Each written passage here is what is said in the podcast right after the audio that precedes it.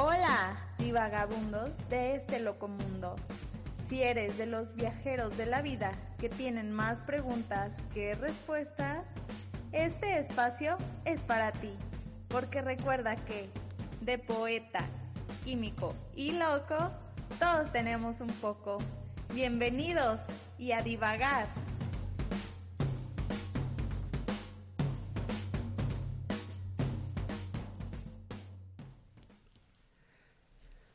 Bueno, pues les voy a presumir que el día de hoy me estoy tomando un rico, exquisito y delicioso café expreso preparado con granos recién tostados, recién molidos y, que cuando este está entrando a mi paladar, a mi boca, percibo en la punta de la lengua un cierto sabor dulce, un dulzor Cualquiera diría que, es, raro, el café no es dulce.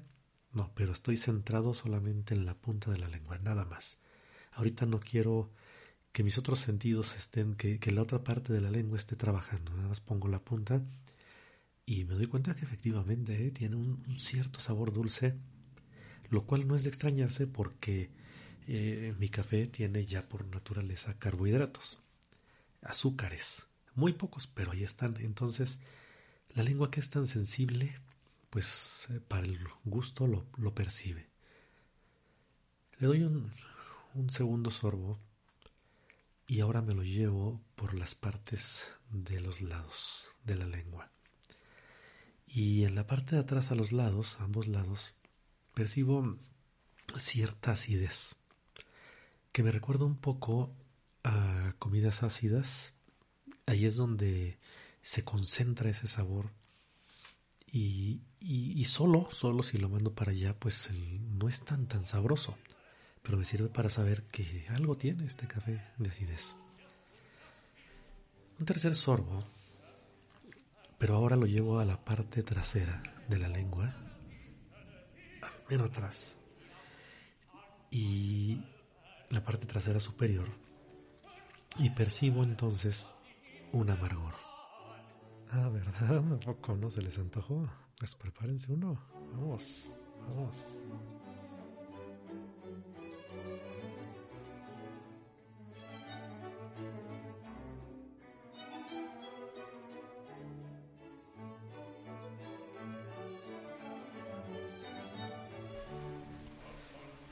Pues el café es amargo, es amargo por sí mismo, si no, no sería café y, el amargor eh, es un sabor que no es eh, no está dentro de nuestra naturaleza como algo agradable.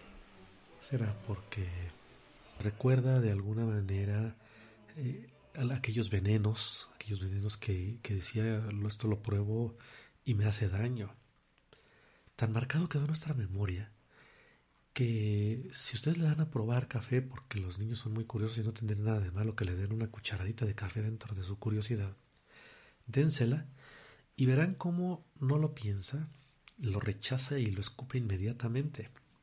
Es por ese amargor, al cual con el tiempo pues nos vamos acostumbrando un poco. Entonces nos, nos adaptamos a comer cosas amargas y ya, claro, tampoco ya está el peligro aquel en el que teníamos que probar en el bosque, en la selva, en la jungla, cosas nuevas para sobrevivir. Ahora ya tenemos bien definido que pero de cualquier manera, a veces consumimos un alimento y decimos está amargo y no lo como. Eh, vamos a darle un sorbo nuevo, pero en esta ocasión me lo llevo a toda la lengua. Prácticamente ya se me acabó porque era un expreso. En toda la lengua, lo paseo por toda la lengua, y entonces mis receptores que están ahí listos, recibiendo moléculas en la punta para los carbohidratos, a los lados para eh, los compuestos ácidos y en la parte de atrás para los amargos se combinan y le mandan a mi cerebro una sensación bastante agradable que me dice esto está rico, sabroso. Si intento hacer lo mismo con un café verde sin tostar, definitivamente me vas a ver a pasto, no me va a gustar, no me va a agradar. Esto es lo que ocurrió cuando se lo presentaron a los monjes, cuando en aquella leyenda ya con los monjes y les dicen, ¿saben qué? Aquel pastor, ¿se acuerdan? Eh, este, que se le iban las cabras, llega y le pone el café y les dice, esto es buenísimo, es también parte de la leyenda, hay muchas y muchas variantes de esta. Y entonces ellos les sabe horrible, se lo avientan a la lumbre y empieza a sacar unos aromas preciosos, fabulosos. Descubrieron en ese momento que el café tostado era algo muy diferente. No sé si fueron los monjes, no sé quién habrá sido. Insisto, esto ocurre en varias partes seguramente. Pero lo cierto es que al tostarlo saca aromas fabulosos, se muele y entonces se hace una infusión. Y se descubre que el café es una bebida muy sabrosa. ¿Qué hay detrás de todo este proceso? ¿Qué, qué, hay? Vamos a, vamos a platicar, pero vamos a platicar de las moléculas. Eso es lo que nos trae en este capítulo. Conocemos mucho, se habla mucho del café por todos lados, pero vamos, vamos a centrarnos en las moléculas. ¿Por qué? Porque no solamente es sabroso, sino que le hemos escarbado y además queremos convencernos de que no solamente es sabroso, sino que además es sano, ¿no? Y sí, sí lo es, sí lo es, tiene muchas propiedades. Nos dicen es que el café es antioxidante, el café tiene propiedades antiinflamatorias, el café eh, sirve para, nos despierta, ya platicamos de la cafeína en su momento, eh, puede ser que incremente la concentración, realmente no está, esto es algo que no está claro, pero puede ser indirectamente, pero detrás de todo esto hay moléculas, vamos, vamos a viajar por ellas, adelante.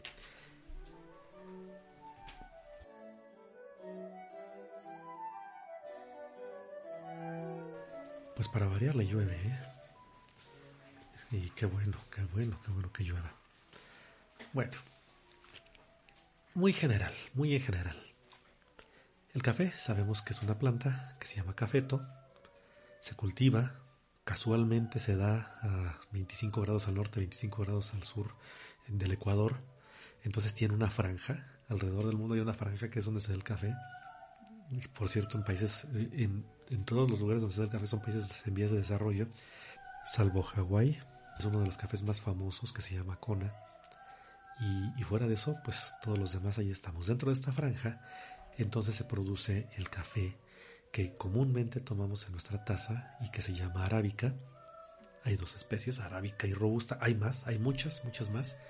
Pero estas son las que más se comercializan la arábica, que es, repito, la que, la que consumimos eh, típicamente, y, de estas surgen muchas además, ¿no? Eh, dentro de la robusta, pues la robusta tiene el doble de cafeína que la arábica. Ah, pero eso sí, eh, en un café expreso produce muy buena crema. Sin embargo, la robusta, pues al ser una especie muy resistente a las plagas, al ser producirse de mejor manera, da más, da más frutos definitivamente entonces eh, es más barata y es la que se utiliza sobre todo para el café eh, soluble. Ahí lo tenemos. Alguien toma café soluble, ya saben que seguramente tiene arábica. Pero es más amargo. Bueno, eh, ¿cómo se hace el café soluble? Eso es, algo interesante. Fíjense que para hacer el café soluble lo primero que se hace es un café. O sea, se hace una infusión y a esta infusión se le quita después el agua. O sea, primero, primero se hace un, un, hacen, un café, hacen su cafezote de, de 2000 litros, ¿no? Un, un, cafezazo que cualquiera se le antojaría. Y después, mediante ciertos procesos, le quitan el agua y lo que sedimenta, pues eso evidentemente se vuelve a solubilizar en agua, que es lo que hacemos en nuestras tazas. Esa es la forma de hacer el café soluble. Bueno, pero ese, ese no es el que, ese no es nuestro favorito. Así es que vayamos al café en grano. Vayamos al grano, vaya. Yo espero que en esta grabación se escuche la lluvia, ¿eh? Pues aquí no tenemos lluvia grabada. Aquí la lluvia es de fuera, es más. Abro la ventana para que se oiga con ganas, ¿no? Qué, qué maravillosa es el agua, ¿eh? Es maravillosa. Y no es de extrañarse. Nos formamos en agua, ¿no? Es fabulosa. Creo que ahora Tlaloc, Tlaloc, ese dios del agua, anda, anda contento.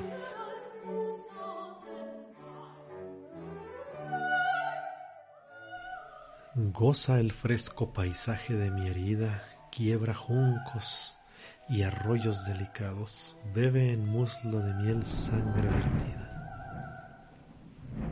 No sé por qué me vine a, acordar de García Lorca, pero fabuloso, ¿no? Este, este poema. Bueno. En fin, seguimos.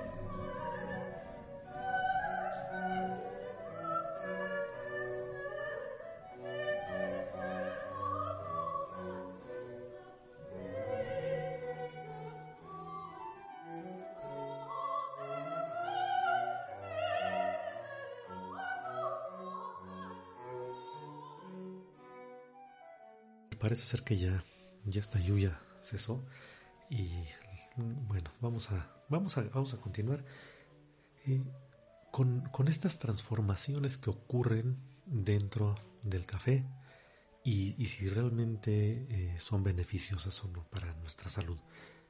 Vamos empezando por una. Lo que ocurre dentro del grano, que ya sabemos que, bueno, retomando un poco, un poco algo de la historia y la leyenda del café, pues hay que recordar que este monje al que se le iban las cabras eh, le presenta los granos. Hay, hay diversas historias, ¿eh? pero una de esas es que se lo lleva a los eh, monjes y estos lo prueban y dicen, esto, no sirve, esto de dónde sacas, te dará mucha energía, pero entonces lo avientan en una manera de reproche a la lumbre y claro, pues ya sabrán lo que pasó. Empieza a sacar unos aromas deliciosos, ¿no? Y se les, no, ya no se les antoja un café, ¿no? se me antoja un cafecito. Entonces, de ahí viene, e, esta leyenda es interesante y en principio es como se descubre el tostado. Ya sabemos que, que bueno, seguramente muchos, eh, los alimentos se cocinaban, ¿no? Los alimentos se ponen al fuego y al considerarse los granos del café un alimento complemento, pues se pusieron al fuego igual. Eh, bueno, dentro de este, pues hay transformaciones interesantes. Reacciones químicas. Las reacciones nos acompañan todos los días, todos, todos, todos los días. Es más, si no hubiera reacciones químicas, pues no habría nada, no, no habría vida. La vida se forma a partir de reacciones. Vivimos con ellas, nos comemos un pan, por ejemplo, y transformamos el almidón en en carbohidratos menores, específicamente en glucosa, que aprovecha nuestro organismo a través de una serie de reacciones químicas que son procesos enzimáticos. Bien, durante este proceso, ¿qué pasa? Transformaciones, yo insisto, transformaciones químicas. Una de ellas es bien interesante. El café desde que es grano, desde que es grano verde, tiene un compuesto que se llama ácido clorogénico. Este ya tiene actividad biológica. Platicaremos de él un poco adelante. Ahorita me interesa su transformación. ¿Por qué? Porque se da en el tueste y se forma un compuesto que se llama pirocatecol. El pirocatecol es una molécula, bueno, el, nombre piro, pues ya sabemos, ¿no? Juego pirotécnico, viene de fuego, eh, la pira, donde quemaban a las brujas, eh, eh, bueno, todo aquello que tenga que ver, pírate, ¿no? Un, un, mexicanismo que ya casi no se utiliza, pero pírate es bórrate, píntate de aquí, ¿no? píntate. Eh, entonces, pírate, ¿no? Sí, ¿sale? Pero en realidad es quemarse. Entonces, todos eh, este, este compuesto por eso recibe ese nombre. Pirocatecol es producto de ese calentamiento y de la descomposición del ácido clorogénico. Bueno, este compuesto es antiinflamatorio. Ya se sabe, se sabe por muchos estudios desde hace tiempo que el café tiene propiedades antiinflamatorias. Pero hasta hace poco, y estoy hablando de muy recientemente, se estudió este compuesto, el pirocatecol, como el potencial agente antiinflamatorio y que creen que los resultados fueron impresionantes, porque su actividad es comparable con uno de los antiinflamatorios más utilizados en el planeta, que es la indometacina. Imaginen, es comparable con un antiinflamatorio comercial. E, esto fue buenísimo. Claro, dicen, pues yo me tomo un café y no me desinflamo de lo que tenga. No, no, no. Eh, hay que recordar varias cosas. Una, la cantidad que tiene el café de este compuesto pues es muy baja. Esa es la, primera que necesitaríamos considerar. Y quizá necesitaríamos muchísimas tazas para que haya este efecto, ¿no? Pero eh, la segunda, bueno, ya se tienen bien estudiadas las dosis del el caso de la indometacina a lo que va el estudio es a esta comparación, esta comparación relativa. Si, si medimos la misma cantidad de uno y de otro, nos damos cuenta de que es comparable. Entonces, con esto quedó claro, quedó demostrado que este que el café tiene propiedades antiinflamatorias. ¿Y por qué parto ahorita de esto? Pues porque ese producto se forma durante el tostado, no antes. Entonces, el café, en principio el café verde, puede ser que no, y digo puede ser, soy cuidadoso porque no se le ha encontrado esa capacidad, esa actividad. Entonces de ahí vino la búsqueda de este compuesto, ¿no? Seguramente algo que se formaba durante el tueste. Bueno, pues ahí empieza lo interesante con las moléculas, ¿no? Entonces, de que el café tiene propiedades antiinflamatorias es importante. ¿Por qué hay que buscarlo? Porque la inflamación es un proceso que nos sirve, nos ayuda, es un proceso de defensa del organismo. Buenísimo, es magnífico. Eh, si, no, si, no nos inflamáramos en un golpe, ni siquiera nos dábamos cuenta de que nos habíamos golpeado. Es más, es un aviso, es una respuesta que le ayuda al organismo para defenderse. En los casos, por ejemplo, de una infección, también lo hace. ¿Cuál es el problema de la inflamación? Cuando es crónica. O cuando, eh, digo, alguien eh, tiene una infección en las anginas y le dicen, ¿sabes qué? Necesitas un antiinflamatorio. Eh, sí es recomendable porque, porque eso ayuda a que las defensas actúen. Es decir, cuando la inflamación se sale de control o cuando es crónica, ahí es importante bajarla, disminuirla. Entonces, magnífico, ¿no? El café tiene propiedades antiinflamatorias demostradas. Eh, es decir, aquí ya tenemos algo bastante beneficioso. Pues bien, vamos a seguir platicando de moléculas. El café ya se tostó. Y, claro, los aromas que están saliendo, pues son aromas bien, bien bonitos, bien agradables. Hay quien dice vamos a dejarlo reposar, que porque se produjo CO2 y ahí está metido y hay que que se eh, desgasifique. Yo no soy de esa idea digo, no he encontrado algo, algún estudio, y sí los he buscado, pero no he encontrado un estudio concreto en el que diga que sí se va a desgasificar. ¿Por qué?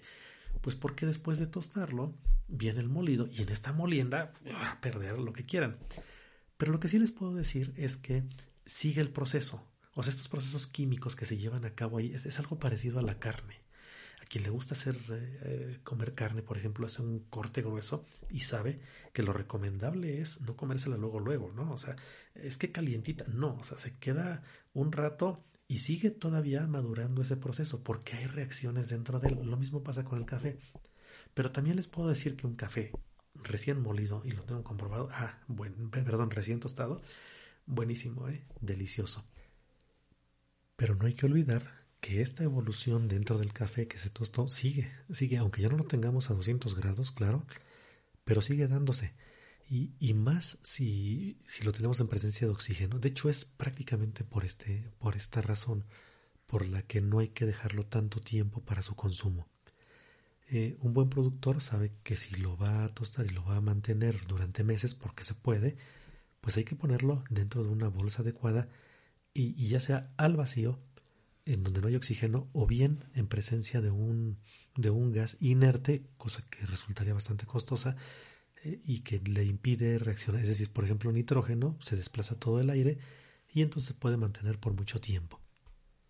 Pero vamos a pensar que en condiciones normalitas, así naturales, vamos, compramos nuestro café, nos lo compramos en grano. Si, si quieren ustedes molerlo en casa, que esto también es una parte excelente, pues bueno, si no tienen la posibilidad porque no tenemos un pequeño molino comercial, pues se compra este ya molido. Pero un, tiempo adecuado se considera más o menos entre, entre uno y ocho días después de su molido para que esté en su máxima plenitud. Puede durar más, claro, o sea, sí, efectivamente, pero este tampoco podemos hablar de que Ay, tengo, mira, este café lo compré hace un año y todavía está bueno, pues no, eso ya nos queda claro que no, a menos que como mencioné haya sido debidamente conservado. Pues ya tostamos el café, ya vimos que se producen un montón de compuestos, salen un montón de aromas, empiezan a salir esas grasas desde, desde dentro del grano, las, las, podemos visualizar si es que lo dejamos en un, en un gran tostado. Y lo que sigue pues es molerlo. Esto, eh, ¿qué podemos decir? Esto ya va a depender del proceso que, mediante el cual se va a hacer la, la debida extracción. Eh, solamente cabe aclarar, ¿no? Un, molido muy, muy fino, pues va a permitir que se extraigan más compuestos, lo que pasa precisamente en, en el café expreso, un molido finísimo, entonces todavía le ponemos calor, presión, bueno, hablaremos de esto. Ya estamos en esta parte, entonces ya se produjeron bastantes compuestos a partir de estas reacciones mm, de calentamiento que se llevaron adentro. Fue, el, grano se convirtió en, en toda una cocina, en, todo un laboratorio ya hay compuestos nuevos y algunos ya estaban. vamos, vamos a platicar entonces de ellos. Ya hablamos del ácido clorogénico, vamos a introducir otros que son los polifenoles y las melanoidinas. Vamos. El ácido clorogénico forma parte de, un gran grupo de compuestos que se llaman polifenoles, se les conoce como polifenoles. Dentro de ellos, pues están los flavonoides, por ejemplo, a muchos les sonará el nombre, eh, eh, no solamente en el café, en muchos, en muchos frutos. Bueno, están los, los eh, parte, el ácido cafeico, por ejemplo, se me viene a la mente este compuesto, el que es el ácido cinámico, y, y, se me viene a la mente porque, fíjense que aunque alguien no esté relacionado con estos nombres, sí podemos explorar cosas interesantes. Por ejemplo, cinámico es un derivado del cinamaldehído y el cinamaldehído es el que le da el, olor, el aroma a la canela, cuyo nombre además viene del mismo, de, de cinámico, de, de. Entonces, eh, por eso no es de extrañarse que cuando se toma una taza de café, digamos que tiene así como notas, así como se habla en otro tipo de bebidas, sino es que esto tiene notas a canela pues no es de extrañarse si, si la planta, si el, si el fruto de alguna manera generó pequeñísimas cantidades de cinamaldehído, nos va a recordar pues el, el olor a la, a la, canela. Esto le aplica para muchas cosas. Dicen es que tiene notas a vainilla. Claro, las notas a vainilla pues se van, van a ser precisamente por este compuesto que tiene la vainilla y que se llama vainillina justamente. Así son todos los aromas. O sea, es, decir, si, si, tiene un determinado compuesto que, que, lo, que, digamos, el durazno lo tiene abundantemente, pero el, el, el fruto del café, la, la, la, cereza del café también lo produce en cantidades pequeñas, pues entonces vamos a percibirlo. Y todo eso es a lo que le llamamos notas. Es decir, no, no, no es de gratis, es porque los compuestos realmente están ahí metidos. Eh, ahora terminando vamos a, tratar de ver eso un poco más, como les comentaba en la práctica. Pero bueno, entonces los polifenoles pues son eh, agentes eh, antioxidantes, antioxidantes naturales que se encuentran en muchos frutos. Entonces, bueno, pues creo que vale la pena extender ese tema, ¿no?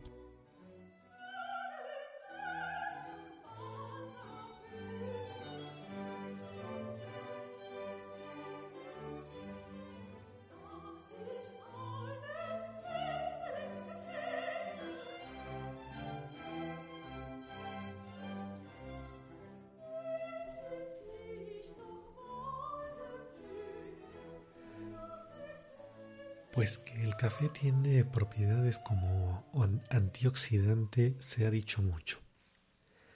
Los antioxidantes se llegaron a poner de moda incluso.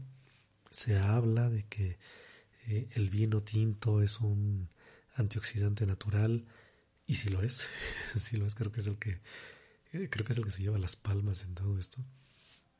Se dice que el té verde, la vitamina E, bueno, si vamos a, esto de los antioxidantes, entonces vamos a hablar a qué se refiere con, la oxidación. Porque eh, sí es cierto que cuando volteamos y vemos un metal que se oxida, y ese metal se oxidó, ¿no? Y nos queda clarísimo. Muchos materiales se oxidan, pero nosotros, en nuestro organismo, realmente hay un proceso de oxidación.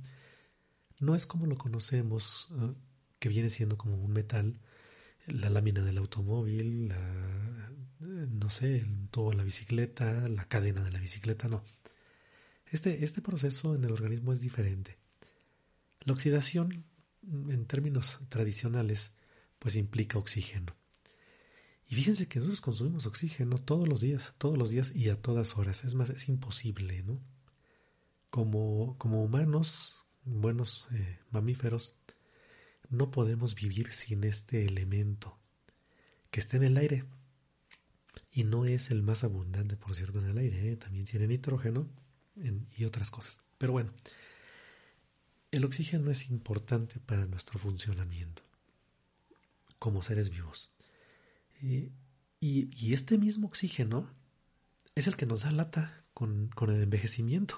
o sea, el oxígeno, así como reacciona con un metal, también nuestro organismo va haciendo un efecto en el sentido de que es el responsable del envejecimiento, ¿no? Y, además del, vamos a llamarle el desgaste de un, de un organismo. Es decir, lo, tan necesario es como lleva implícito su efecto adverso. ¿De dónde viene? Pues el oxígeno, ah, bueno, sabemos que lo utilizamos para todo. Se va al cerebro, el oxígeno lo necesita.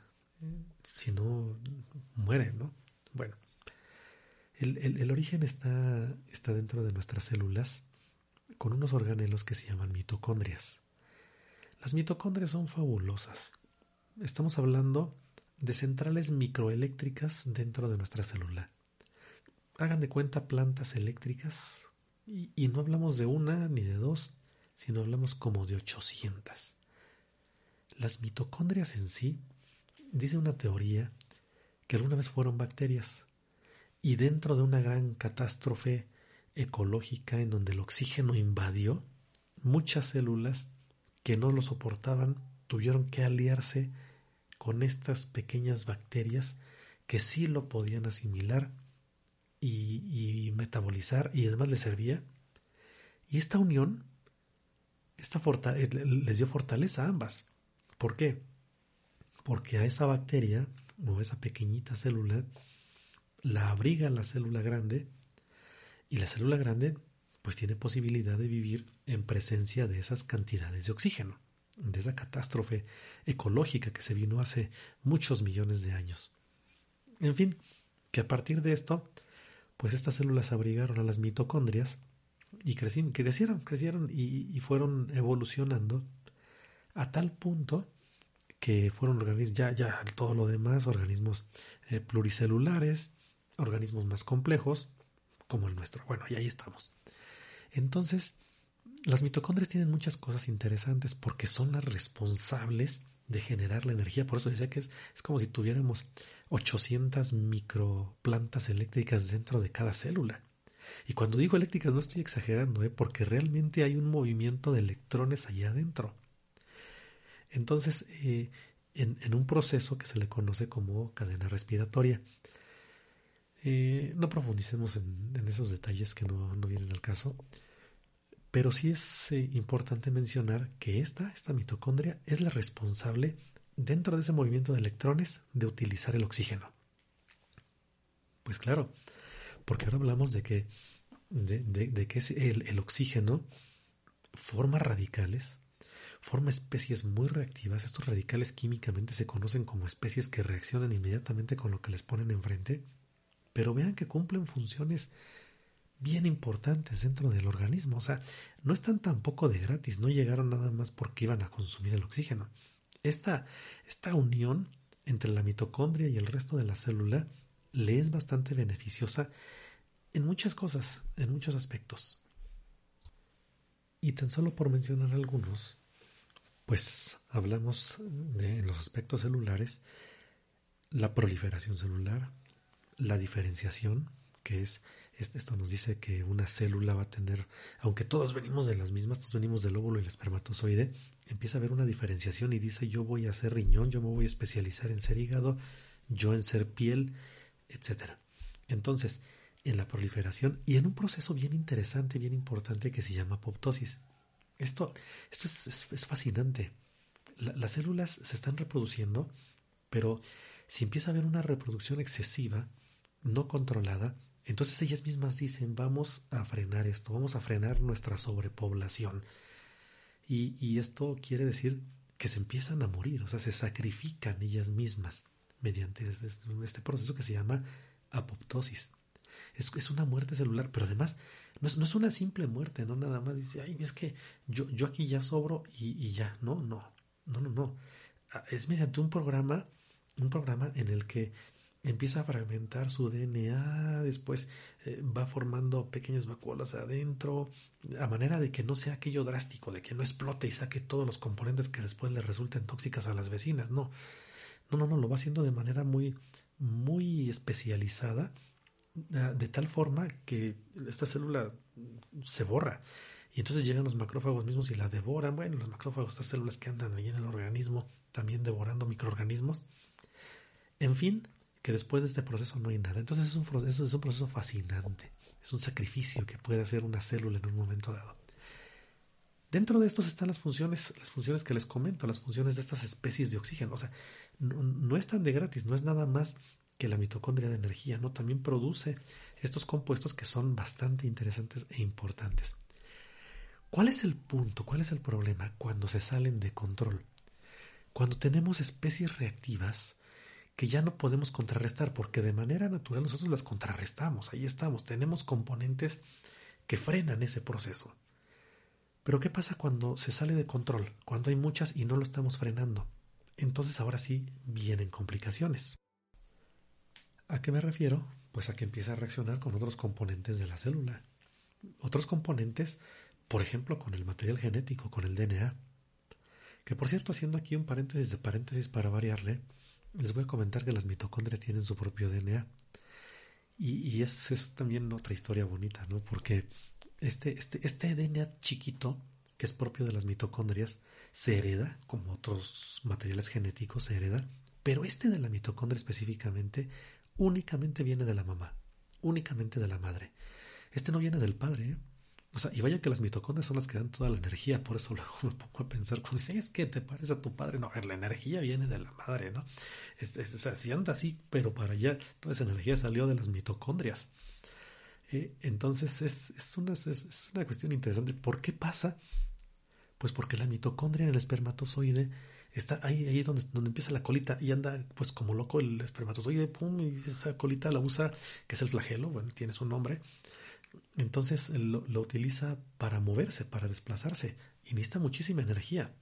Cuando el espermatozoide entonces entra al, al óvulo, no entra todo, entra el núcleo, pero se queda fuera esa colita con las mitocondrias, por eso es que no se heredan. Entonces es bien interesante porque solamente nuestras mitocondrias tienen, son iguales a las de nuestras madres. Fabuloso, ¿no? Es, es una historia muy, muy bonita. Bueno, eh, habría que platicar porque eh, también con este paréntesis sobre paréntesis, perdón, ustedes disculparán, pero no puedo evitar mencionar que entiendo que esta es la forma en la que pues se supo que Anastasia no era de la gran realeza de los Romanov, claro. Eh, que, no venía desde entonces. Bueno, eh, por ahí viene, porque si era posible conocer su DNA mitocondrial, entonces irse eh, hacia arriba y, ver si correspondía con la de alguien que en principio sería un pariente, un primo, y que tenían una ascendencia ambos materna, ¿no? Entonces, parece ser que esta fue la prueba fundamental para descartar que Anastasia era de la realeza rusa. Bien, descendiente de esta realeza. Perdón. Entonces cierro, cierro el paréntesis del paréntesis y vuelvo. Yo hablaba, yo hablaba de que cuando las especies, eh, estas especies de oxígeno, que se conocen como ROS por sus siglas en inglés, Reactive eh, Oxygen Species, estas especies reactivas ROS son, se salen de control, no las contrarrestamos y entonces se van a reaccionar con el DNA, por ejemplo, con el, con el genoma, se van a reaccionar con otras moléculas que van desencadenando radicales y nos van generando un daño pues a largo plazo. Es inevitable, inevitable, esto va a pasar. El envejecimiento es una de las cosas que no se han podido contrarrestar y además, no sé, creo que sería cruel hacerlo, ¿no? Bueno, eh, lo, lo importante es que generan muchas reacciones, entonces hay compuestos dentro del organismo mismo que se encargan de contrarrestar, pero si se sale de este equilibrio, entonces puede provocar serios problemas. ¿Y, qué hacemos? Bueno, pues consumimos antioxidantes. También lo hacemos naturalmente. En los mismos alimentos ya van, ya van implícitos. Ya sabemos que eh, hay algunos fabulosos, ¿no? Como, eh, bueno, el, vino comentaba que es el que se lleva las palmas, pero cuando hablamos de los arándanos, por ejemplo, cuando estamos hablando de otros, eh, no sé, el chocolate, el chocolate tiene, o sea, el del cacao, pues me, me refiero, a, quiero decir el cacao, ¿no? porque hay chocolates que ya de cacao no tienen absolutamente nada. Creo que el cacao es un buen tema, ¿eh? Es un buen tema. Bueno, eh, entonces hay muchos, muchos alimentos que lo contienen ya. Por eso la buena alimentación, la alimentación variada es básica, es fundamental. Pero sí hay alimentos que lo tienen más. Ya comentaba un caso es el vino. Otro es el café. el café tiene fama de ser un antioxidante y sí, es el, es el segundo en la lista. Realmente eh, está demostrado, se habla mucho de eso. Sí, sí está demostrado, sí se han hecho estudios. Lo que no se sabía tan a ciencia cierta es que lo provocaba. O sea, que, que era lo que hacía que esto, que el café tuviera esa actividad. Bueno, pues ahora ya se sabe. Y tampoco voy a decir que bueno, que es algo que se descubrió este año, no, ya tiene mucho tiempo investigándose, pero ha quedado claro que los responsables de la actividad antioxidante del café son los polifenoles, entre ellos pues el ácido clorogénico, por ejemplo, ¿no? Y otros.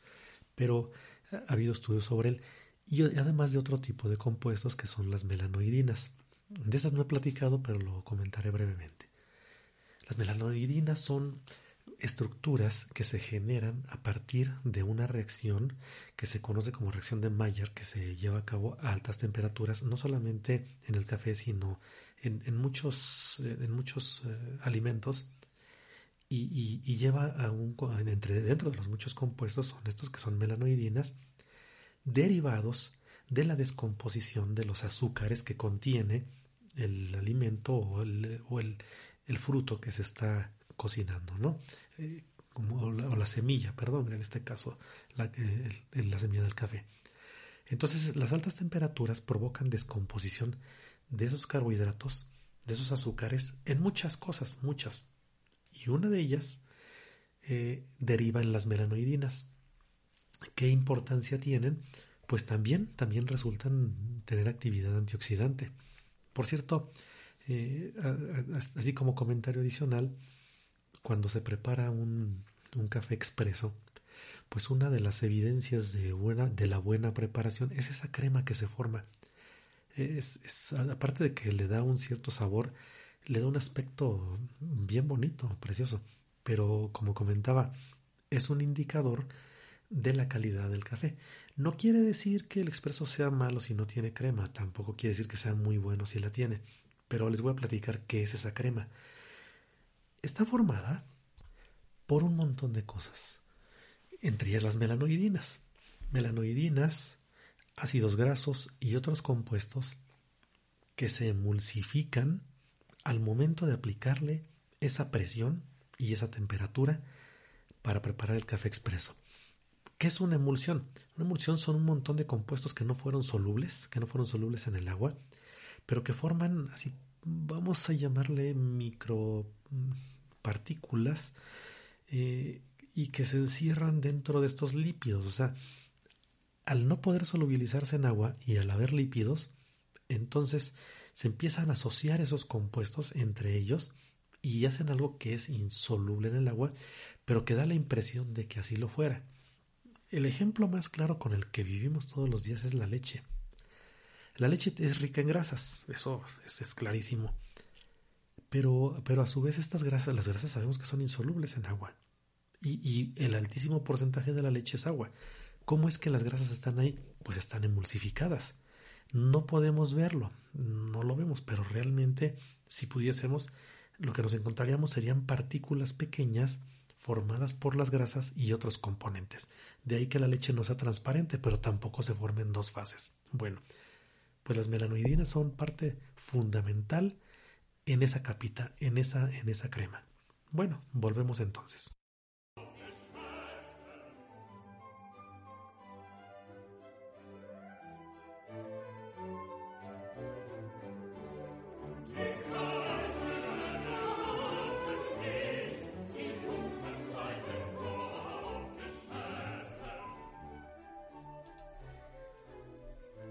Ácido clorogénico, los polifenoles, eh, la cafeína misma y las melanoidinas tengan actividad eh, eh, antioxidante, pues eso, eso realmente ha estado, ha estado demostrado.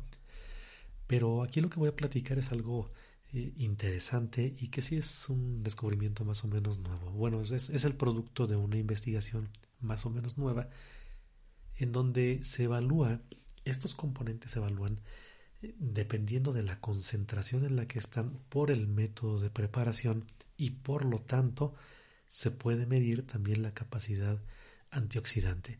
Es decir, en otras palabras, no es lo mismo preparar un, café en cápsula, uno eh, en una cafetera italiana, que por cierto sale delicioso, que en una cafetera de filtro o de goteo, o bien un expreso. Resulta de este estudio lo que desprende es que esa actividad es variable dependiendo del, proceso por el cual se llevó a cabo. Bueno, pues los, resultados, eh, los resultados son contundentes eh, y bien, bien interesantes. Para empezar, las melanoidinas efectivamente se encontraron en mayor concentración cuando se hace, una preparación de café expreso. Y claro, insisto, ¿no? El hecho de aplicarle presión, el hecho de aplicarle esa temperatura, hace una extracción diferente en términos de componentes en el café expreso. Esto es, eh, como ya mencionaba, lo que le va a dar la crema y al momento de aislar el compuesto en el expreso se vio que efectivamente era mayor y considerablemente mayor a los otros métodos de preparación. Pero este resultado se invierte cuando se evalúan los polifenoles totales y también el ácido clorogénico, que recuerden que son los antioxidantes. Entonces se, revierte y ahora el proceso de goteo es el que obtiene, es, a partir del cual se obtienen más este tipo de compuestos. Por lo tanto, pues estarán más relacionados con la actividad antioxidante.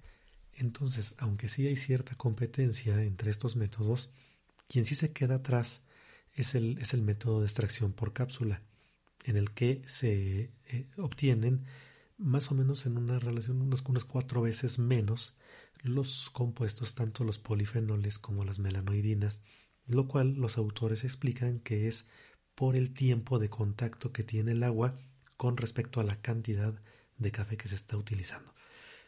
Pues es un dato interesante. Lo que sí es cierto es que todos incluso cuando se hace la comparación con el café descafeinado, todos presentan eh, ciertas cantidades de polifenoles totales, melanoidinas y por lo tanto, pues, eh, y, en conjunto, claro, todo, eh, actividad antioxidante. Muy, muy interesante, ¿no? Muy padre.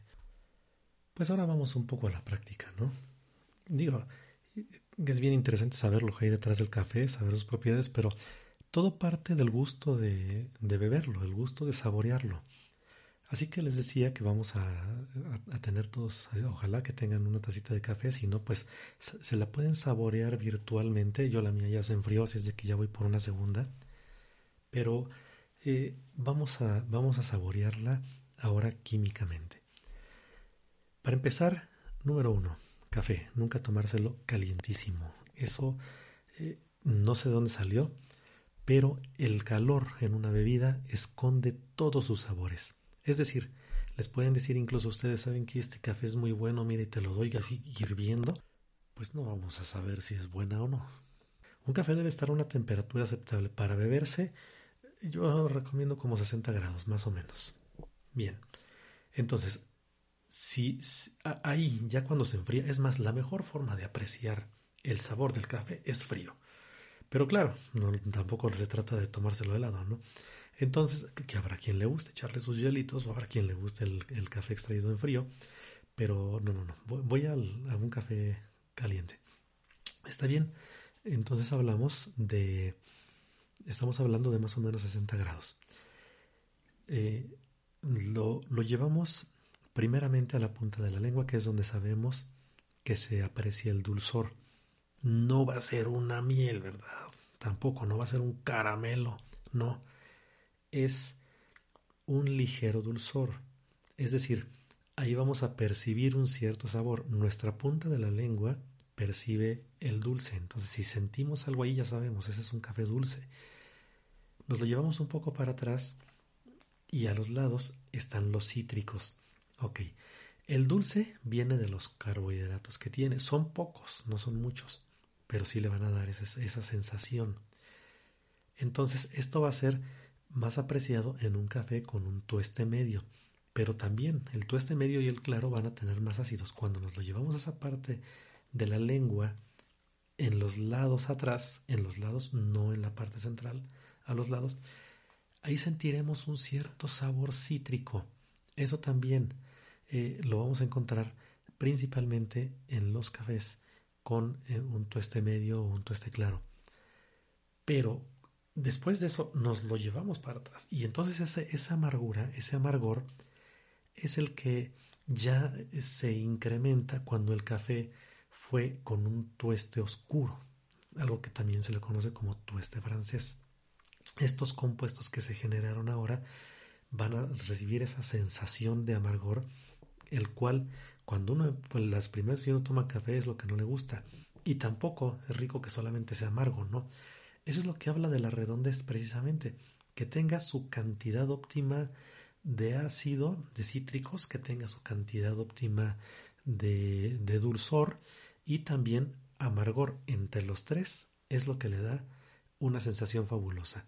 Si no está del todo equilibrado, pues entonces eh, quizá nos podemos encontrar posteriormente uno mejor. Ahora bien, estas notas de las que yo les comentaba, ¿cómo las podemos detectar? ¿Qué notas a vainilla? ¿Qué notas a durazno, por ejemplo? ¿Notas a frutas? Hagan una, hagan una práctica. Tomen una fruta, por ejemplo una ciruela.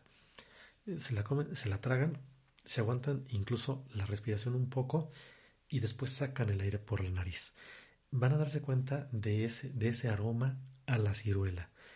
Después toman un poco del café y van a decir esto sí tiene o no tiene, ¿no? Lo mismo pueden hacer con los aromas a ¿no? Hay, hay, hay, un montón de notas, ¿eh? vainilla, por ejemplo. Entonces eso lo vamos a percibir ya un poco más relacionado con el olfato. Si esto lo vamos haciendo, lo vamos practicando, eh, esto es un principio muy básico, eh, muy básico. Yo creo que cualquier, cualquier barista o catador que me escuche dirá, bueno, eso no es nada. No, claro, pero estamos hablando de lo, básico, lo esencial para pues quienes somos neófitos en esto del café, ¿no? Digo, ahí me incluyo. Eh, no es mi especialidad eh, catar café para nada, pero bueno, sí, sí me gusta mucho la química y ese, eso es lo que les puedo comentar con respecto al, a saborearlo. Entonces, pues eh, adelante y, y, su café y seguimos entonces. Pues podemos seguir hablando de un montón de cosas, se nos, se nos podría ir, se nos podrían ir horas y horas hablando de la, de toda la química que hay detrás del café, pero creo que después de esto vamos a apreciar más, eh, no solamente por el sabor, por el aroma, por el gusto, sino por todo, todo lo que hay detrás del café, desde, su desde que se colecta hasta, hasta la química, ¿no? Toda la cantidad de moléculas y, y muchas más de las cuales quizá después hablaremos. Pero bueno, yo había prometido en el episodio anterior que les iba a compartir alguna receta eh, con elaborada con café, que no necesariamente fuera eh, alguna bebida. Y bueno, pues ahí va. Ya que en México es septiembre y estamos en el mes de la patria, pues podemos hacer algo bien mexicanote, ¿no? ¿Qué les parece unos tacos? Pero, pero pues algo un poco diferente. Vamos a hacer unos tacos eh, con, con conejo. ¿Qué tal? ¿Qué tal? A ver, es bien, bien sencillo, bien sencillo. Se, se trocea el conejo, se pone a freír en aceite, ya cuando está, claro, se sazona, se sazona con sal, pimienta. Ya cuando está más o menos frito, dándole vuelta, obviamente, a cada una de las piezas, se le van a poner a la cacerola unas rodajas, rodajas de, de cebolla, eh, dos cebollas, yo digo para un, un conejo, dos cebollas, esas dos cebollas así rodajitas en gajos y la, la desgajan totalmente. Este, y entonces también vamos a dejar pues que se caramelice un poco. Eh, eh, por eso digo que ya cuando está prácticamente el, conejo ya, ya cocido. Entonces, a este, ponemos las cebollas, se caramelizan. Le vamos a adicionar sal, claro, también. Sal al gusto y le ponemos un café expreso doble. Para esa cantidad, pues un café expreso doble. Lo vertimos sobre las cebollas. Y más mexicano todavía le ponemos unas eh, tres o cuatro cucharadas de jarabe, pero que sea jarabe, pues tequilero, ¿no? ¿Qué es esto? Pues jarabe de agave. Eh, digo, puede ser con maple y estas otras, pero vamos a ponerle, a donde vamos, pues lo mejor es ponerle su jarabe, eh, su jarabe de agave y entonces dejarlo, dejarlo ahí un ratito más a manera de que agarre, de que empiecen a agarrar las cebollitas, ese sabor, se saca el, eh, se, apaga lo que lo que sugiere, ya se puede servir, claro, ya se puede servir con la pieza de conejo con las cebollitas encima ya caramelizadas con café. Pero una buena opción pues es eh, desmenuzar ese conejito, esas, esas, piezas, desmenuzarlas, ponérselas a una tortilla eh, bien calientita y encima del conejo desmenuzado sobre la tortilla, o sea, en otras palabras estamos haciendo un taco, pues complementarla con las cebollas que le pusieron y verán qué delicia. Eh, bueno, espero, espero que les guste. Ya sabemos que en gustos eh, se rompen géneros, decía, eh, decía la tía. Bueno, entonces ella decía otra cosa, se rompen jetas, pero bueno, esa era su interpretación. Pues este, con todo gusto les dejo esta receta. háganla, disfrútenla. Y, y bueno, pues, ¿qué les puedo contar?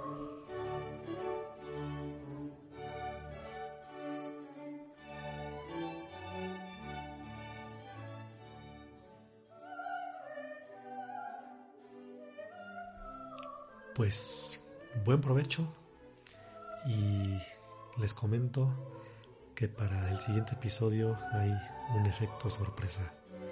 Ya no hablaremos del café, creo que ya hemos dicho mucho, pero lo que viene sigue siendo bueno. Así que un abrazo a todos y que tengan excelente día, tarde, noche, no sé en qué momento lo escuchan, pero que sea excelente.